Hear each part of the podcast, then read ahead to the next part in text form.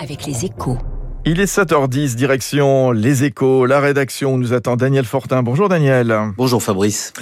Daniel Fortin, rédacteur en chef euh, des Échos, qui nous accompagne cette semaine sur euh, Radio Classique. Alors, euh, Daniel, ceux qui se plaignent du nombre trop élevé de fonctionnaires en France seront encore déçus. Le nombre d'agents publics a progressé de presque 34 000, 33 700 exactement en 2020. Une hausse de 0,6%, deux fois plus rapide qu'en 2019.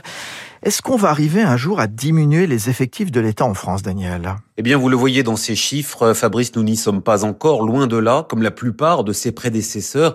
Emmanuel Macron avait pourtant promis de réduire de 120 000 le nombre d'agents publics.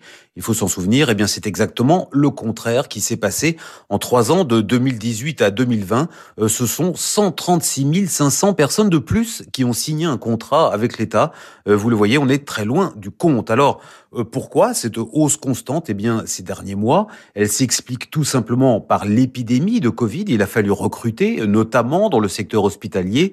Il y avait urgence, on le sait 21 500 agents supplémentaires ont donc intégré la fonction publique hospitalière euh, qui a franchi pour l'occasion la barre des 1,2 million de postes. Euh, la fonction publique d'État, elle, a gagné 50 000 emplois, essentiellement des contractuels recrutés par l'éducation nationale. Et c'est ainsi qu'on se retrouve avec un chiffre à peine croyable euh, quand on regarde ce qui se passe dans les autres pays développés.